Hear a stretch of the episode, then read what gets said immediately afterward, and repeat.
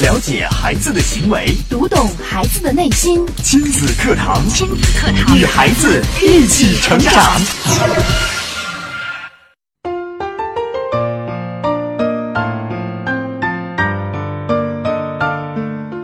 听亲子课堂，做智慧父母。欢迎大家锁定频率，收听全国首档以心理学为基础的亲子教育节目《亲子课堂》。各位好，我是博文。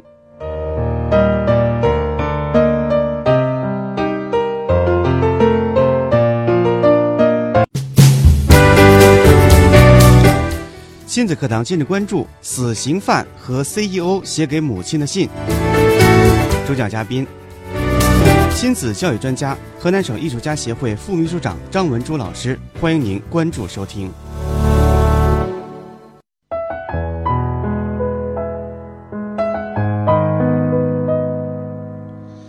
节目的开始，我们首先有请张老师。张老师，你好，大家好。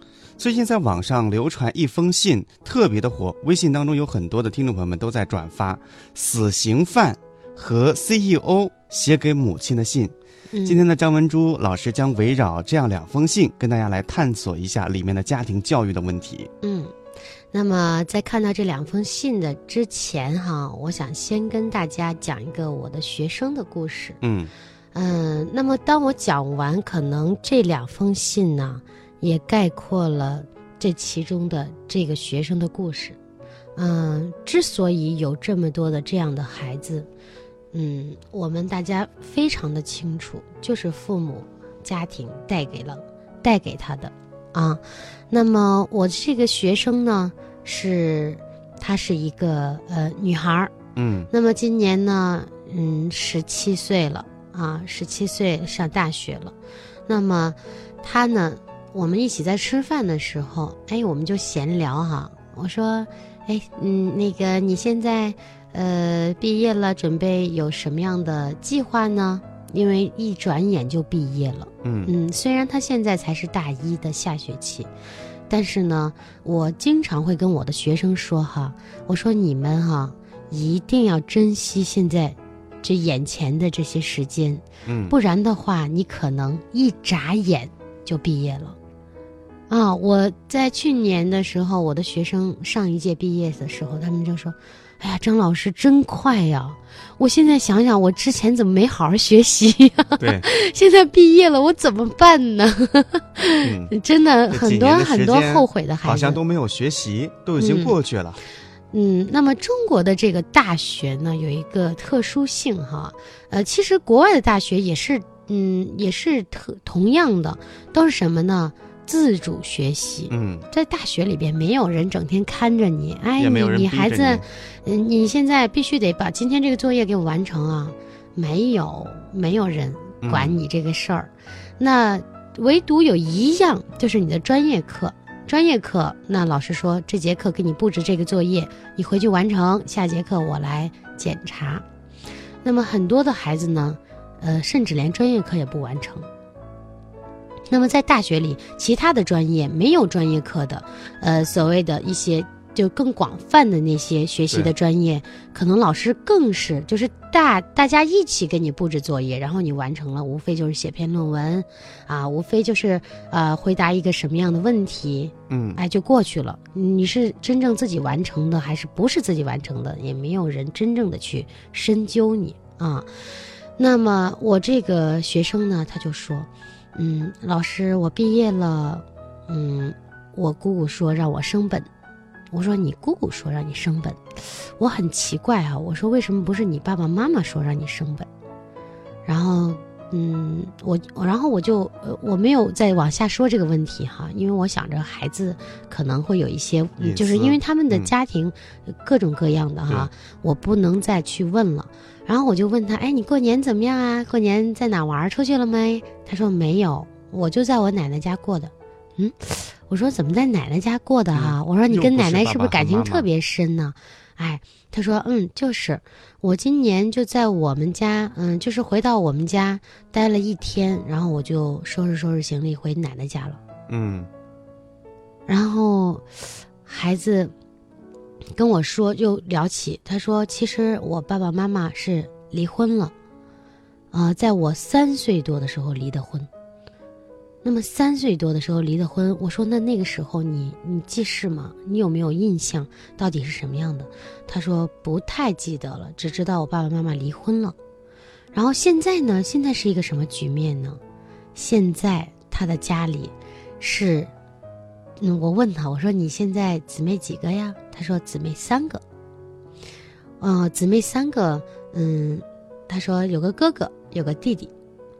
那么这个哥哥和弟弟跟他又是什么关系呢？我跟大家讲一下，大家会觉得，哎呀，有点像拍电影啊。嗯他的爸爸离婚了以后，妈妈也再婚了，爸爸也再婚了，然后他的爸爸呢，又娶了一个，嗯，就是爱人啊。嗯，那么他的这个爱人呢，又带来了一个男孩儿，就是这个女孩的哥哥。对，就是这个女孩的哥哥。这个女孩的哥哥只比她大四个月。嗯那么我说，哎，那你们两个年龄相仿，应该有很多可以说的话哈。他说没有，我们俩几乎没有说过话，也没有见过面。我说为什么呢？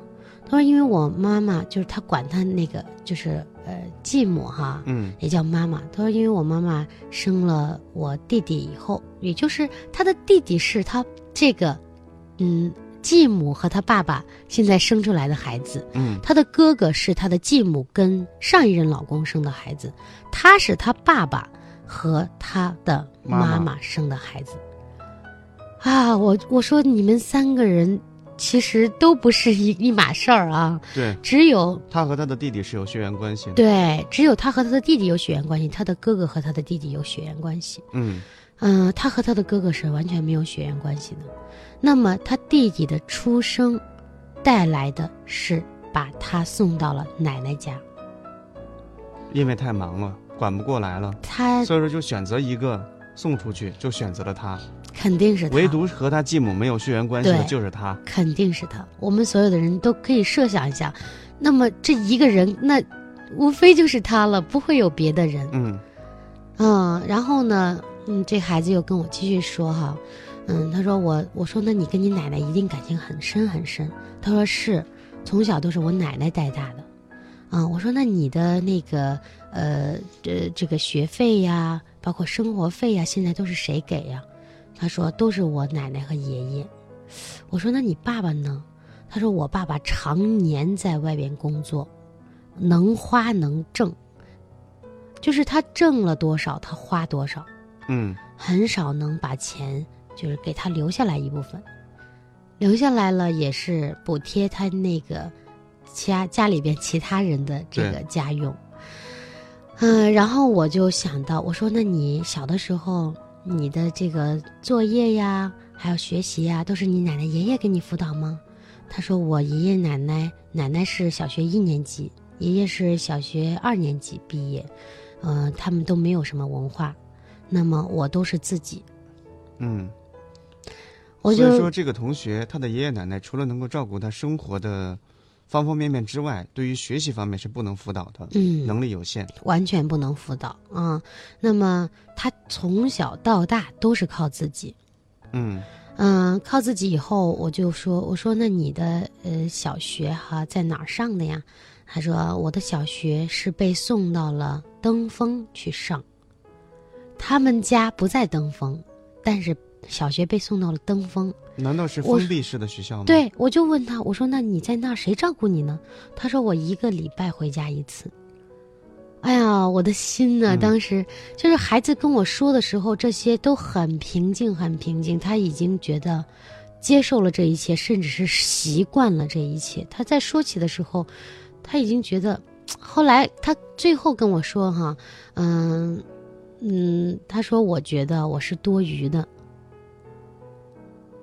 一个十七八岁的孩子跟我说我是多余的，哎呀，这种感受真的很心里很不舒服。嗯嗯，然后他跟我说他在登峰上学是寄宿学校，也没有人管他学习什么，全部都是靠自己了。那么，嗯，我我个人哈，马上就想到我的孩子，我在想我的孩子现在老师是每天发校讯通，需要家长说你好家长胜过好老师，好老师就说家长一定要陪伴孩子，一定要给孩子养成好的生活习惯、学习习惯，然后包括他的一些内容，他可能不了解、题不懂，你要给他讲。那么、嗯这个孩子呢，之所以没有嗯没有上到更高的学府或者更就是他心目中的可能更好的大学哈、嗯，跟这个其实也是非常有关系的。那张老师，现在这个孩子经历了这样一种家庭、这样一种环境之后，现在他是什么样子呢？那么这个孩子呢，他考到我们学校的大专，我们学校嗯有本科有大专，他考的是大专。嗯、而且呢，他自己说我的学习很一般，而且当时为了想着能够有一个大学上，我才学了声乐，嗯，而且是他的一个他叫姑姑的一个人，其实是他爸爸的一个好朋友。他几乎是回家哈、他几乎不怎么回家。他回家了，要不然去奶奶家，要不然去这个姑姑家住，就是跟他没有任何关系的一个人家里住。嗯我们知道哈，我们平时到了别人家做客，在别人家真的是需要哎待一晚上的时候，我们还浑身不舒服，还会觉得哎呀，你这打扰别人了啊我。不习惯，，对，打扰到别人，对，那这个孩子每每天经历的都是这些事情，嗯，甚至他觉得真的来到学校了，他会觉得更安稳一些，因为这是属于他自己的地方嗯啊。然后呢，他就又说哈，接下来他就又说，嗯，说到他去他姑姑家，他姑姑跟他说一定要升本。嗯，那么升本了以后，我说那你姑姑让你升本，升本了以后能给你有一个好的工作安排吗？他说不能。那我说那你升本的费用学费谁来给你出呢？他说那可能爷爷会出，也可能就没有钱了。嗯呃，也就是说，他接受高等教育的这个资格已经没有了。那更别说 其他的了。呃，那他还提到哈，我说那这个上学这个事儿哈，嗯、你小从小到大你都是在外边上学，那么嗯，你觉得你的心情是怎么样的？你觉得，因为我我喜欢就是跟孩子们聊哈，我会问他一些这种问题，呃，我说那你是怎么想的？就他就跟我说，我觉得我是多余的。那接下来他又说，他说其实这个学我差点也没上成。哎，我说为什么呢？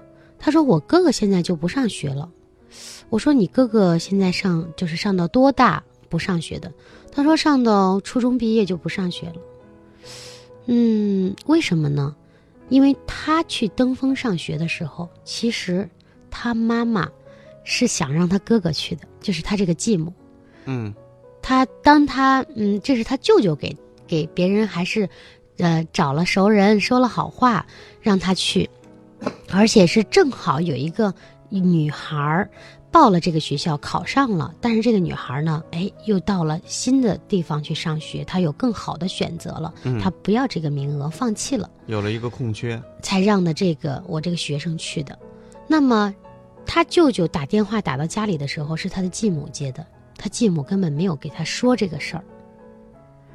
然后跟他舅舅说，他他继母跟他舅舅说，说嗯，让我们老大去吧，嗯、这个女孩上什么学呀？不用上学。然后他舅舅，其实他舅舅心里是有有一些那个顾忌的哈，嗯。他这因为这个老大跟他舅舅也是无没有任何的关系的，然后他舅舅呢，因为他舅舅是他的亲妈妈的弟弟啊，嗯。然后呢，他舅舅就说到，就说嗯，那个那边只有一个女孩的名额，你让他男孩去顶替，绝对是不可能的。然后他妈妈呢就很生气啊，嗯很生气，也没有跟他说这个上学的事儿。后来还是他舅舅亲自跑到他家里给他讲，马上第二天开学，头一天晚上把他带走的。嗯，上学也是非常不容易的，嗯，然后呢，嗯，他就说到哈，他说我现在呀，我回家，嗯，有一年春节，他说我现在为什么回家收了行李就走，就去奶奶家了呢？嗯，第一，我爸爸的脾气非常的暴躁，常年在外边不回家，回到家里边就是各种吵、打骂，我说你挨过你爸爸打吗？他说挨过。但是我说会不会你爸爸嗯就是打你少一些？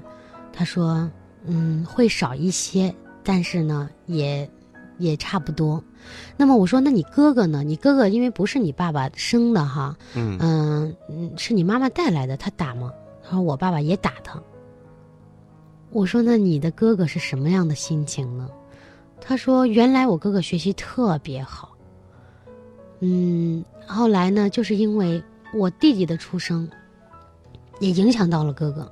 嗯那他的哥哥呢，在初一的时候可以说是全年级名列前茅的。后来，嗯，就是把他哥哥又转到他，就是他的嫂子的，就是住的地方，呃，就是他妈，嗯，他爸爸的嫂子，正在另外一个城市，又送到那儿去上初中。那么一落千丈，就是嗯孩子呀，他已经不是说学习环境的问题，他的这个生活环境改变了，对，他离开了他的亲人，而且他认为因，素发生了很大的对变化。而且他认为那是他唯一的亲人，他到了，虽然说也是亲戚哈，到了别人家，我们知道我们自己的孩子在生活在生活中，在青春期，我们还是免不了有一些指责、吵，嗯呃，或者是说教啊。那么这个孩子呢，那更是了，那别人家的。嗯大人，你说是说他呢，还是不说他呢？不说他就纵容了孩子，嗯说他呢，孩子就会有一种恨，他觉得你为什么要说我？你凭什么说我？是你没有资格说我。嗯那么这种环境，把这个老大也给毁了。也就是说，他们家，我后来就问他，我说：“那你弟弟呢？弟弟的出生啊，因为他肯定是家里边的香饽饽呀，对吧？是啊，他说我弟弟学习特别好，我爸我妈都教他。哎呀，我听了以后，我的心里很酸呐。嗯 他的弟弟比较幸运，还算是一个幸运儿。这一家三个孩子，最后一个孩子家里人，嗯，就是对他的那种教育的重视和 各方面的爱，真的是给足了。他就说：“他说我弟弟是世界上最幸福的人。嗯，在一个家庭里面有三个孩子，但是不同的教育方法就会产生不一样的结果对。在这个家庭里边，就显示出来了各个性格、各种呃环境造就的孩子。所以说，今天张文忠老师跟大家分享的就是家庭关系或者说家庭环境对于一个孩子的一个影响。在这个过程当中，也欢迎大家通过两种方式和我们节目取得互动。您可以登录新浪微博，搜索“迪兰路言亲子课堂”，在置顶微博下跟帖留言，或者您可以登录微信，搜索“亲子百科”，亲子百科是汉语拼音的全拼，然后呢发送您的微信就可以了。了解孩子的行为，读懂孩子的内心。亲子课堂，亲子课堂与孩子一起成长。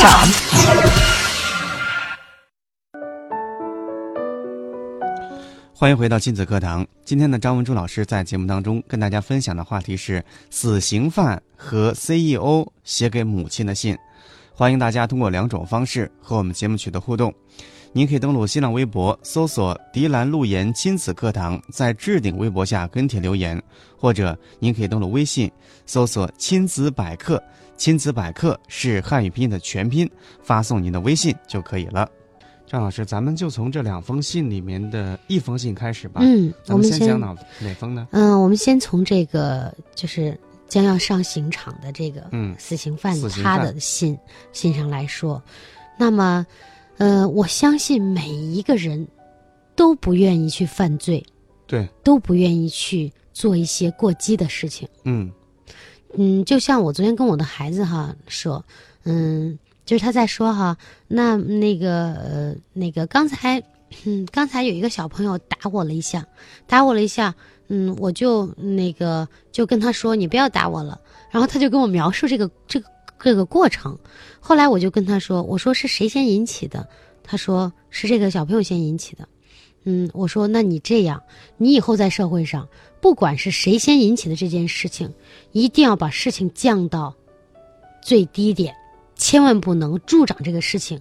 我们知道很多的这个杀人犯也好，很多的打架斗殴甚至致死，那他都是一点点小事儿，可能一开始只是说了你一句，嗯就像我们开车，可能前面那个车哗，它就是嗯，从你车前边突然间过了一下，你一个急刹车，如果你这会儿气不过，你就打开车门去找他，要跟他理论，两个人越说越僵，可能就会打架。嗯。打一会儿可能就恼了，恼了可能就会拿出一些车里边的一些一些什么键这个方向盘锁就开始打，这样的事不是没有发生过是啊。那么这个死刑犯呢，我们来看看他是怎么来长大、怎么成长的。嗯，那么他呢，你看他说您的儿子就要怎么样开新工厂了。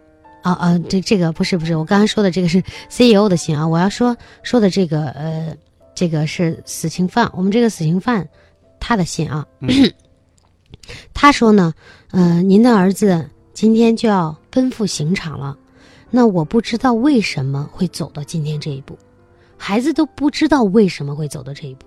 嗯，很迷茫。啊，对，嗯，那么他就就就会想哈，呃，只能任由一幕幕往事浮现眼前。然后他就说，三岁那年我跑得太快，被石头绊倒了，您赶忙把我扶起来，一边安慰，一边往石头上踹了两脚，踢了嗯两脚。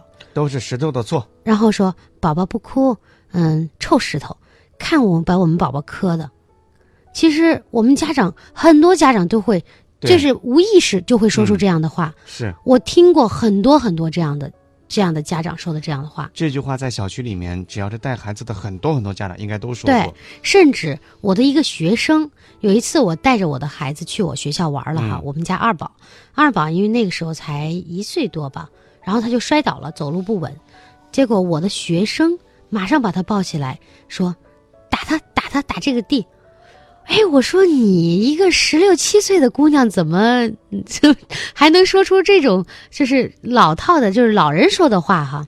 他说：“嗯，不对吗？我妈妈从小就这样带我带大的。”嗯哦，我就在想，其实不是这个孩子他年龄小，他就能够有世世界的这个新的观念，而是他从小到大他的妈妈带给他的就是这个，对。他也不知道、哦，原来这个是不对的啊。其实这个事情虽然说很小，但是反映一个问题：当孩子出现问题的时候，不是向内找原因，而是嗯向外找原因，把所有的原因归结为别人，对都是别人的错。对，然后呢，这个嗯，这个这个死刑犯他就说，在我就是你你在把石头踢了两脚，然后说呃把我们宝宝怎么把我们宝宝呃磕成这样了，然后呢，他他的内心变化是什么样？他说我听了这话呀，本来已经忍住眼泪了，那嗯那我现在呢，我就使劲的钻到您怀里，哭了半个多小时。嗯，其实本来孩子已经没事儿了，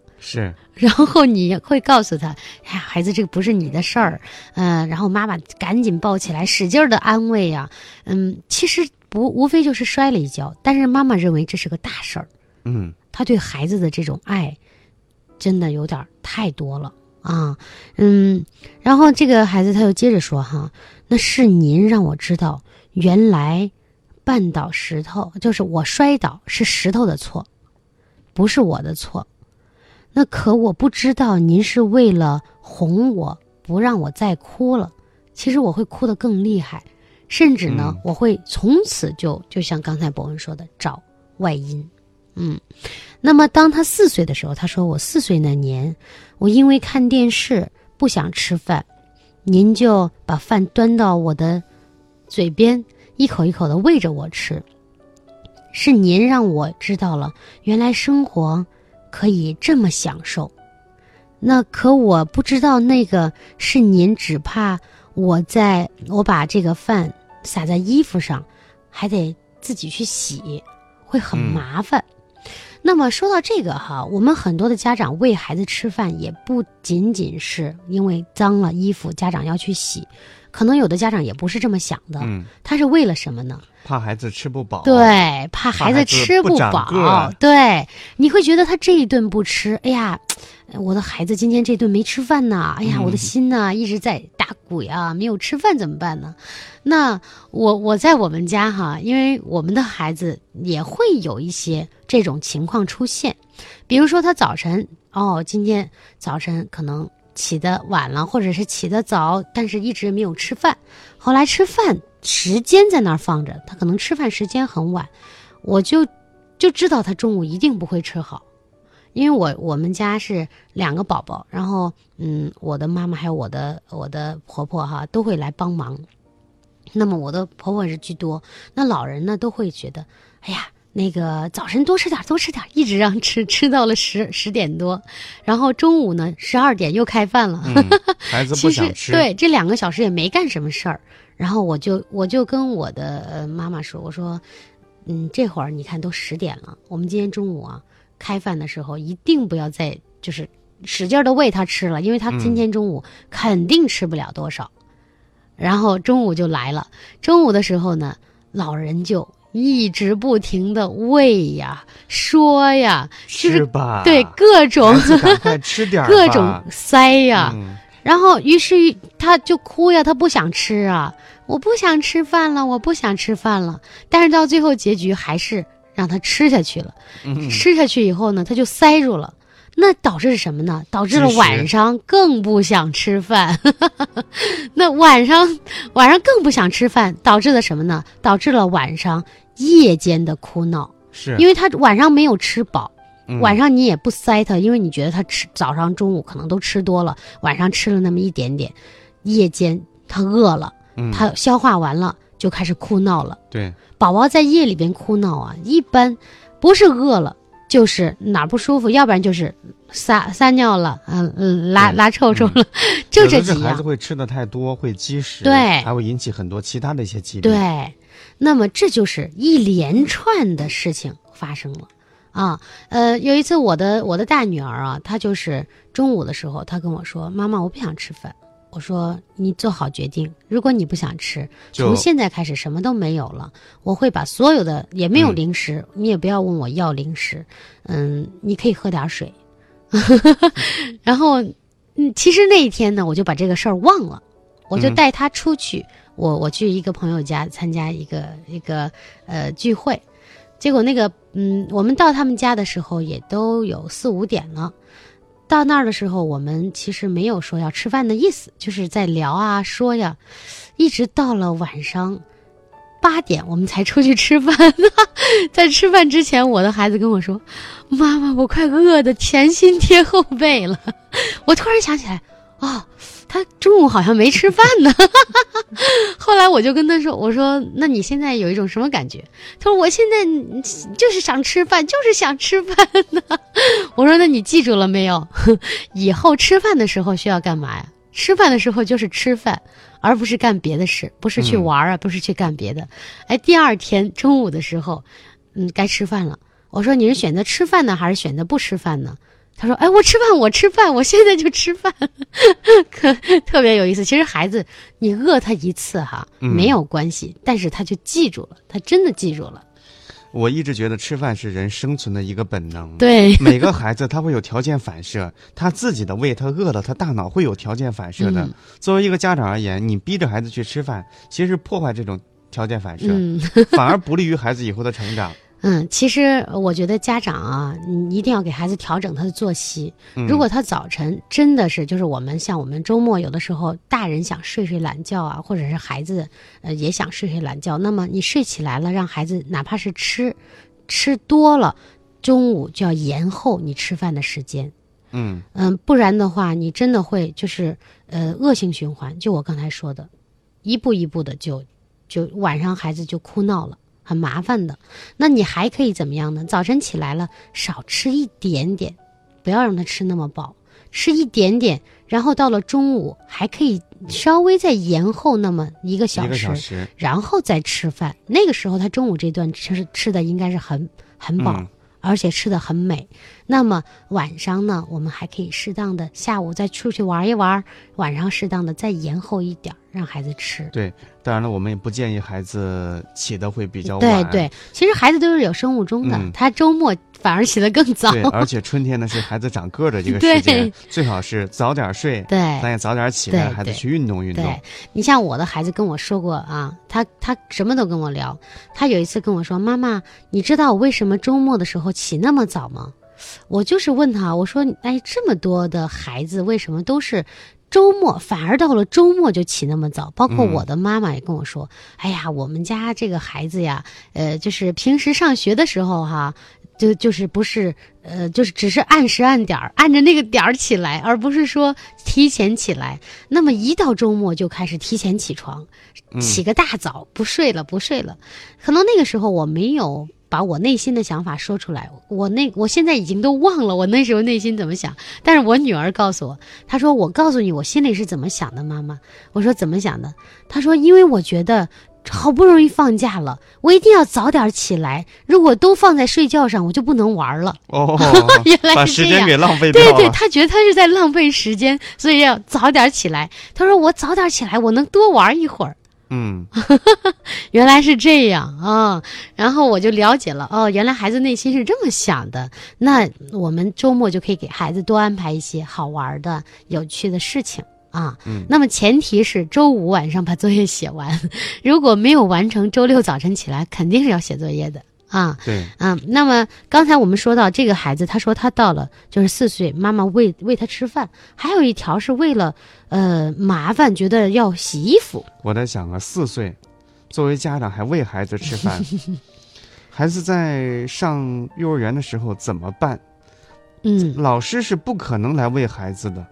很多孩子在幼儿园是挑食的，嗯，甚至是有的孩子在幼儿园是不吃，这样吃一点儿，那个吃一点儿，或者是不吃。晚上一放学，他知道我的妈妈会马上带着我去吃好吃的。嗯，会喂我吃，会给那我做很多好吃的。这样也会导致他在幼儿园的各种生活习惯的错乱。对，所以说孩子在出现问题的时候，一般是趋利的，嗯就是他知道我这个东西我不干，我一定会有好的一个方面嗯，，对对或者。说我哭我闹，我一定会得到我好的一个结果。如果你打消了他这个念头啊，不好意思，你今天到幼儿园一天不吃饭，那晚上回家我们也没有饭呢，妈妈今天嗯没有做饭呢，怎么办呢？你就给他呃给他说两次，那他就自己也就呃好好的在幼儿园吃了对，所以说我们要让孩子适应这个环境。啊。很多家长都会说，我的孩子真的就是挑食啊，真的是不吃饭。其实这个真的背后还是家长，有一个挑食的家长。对，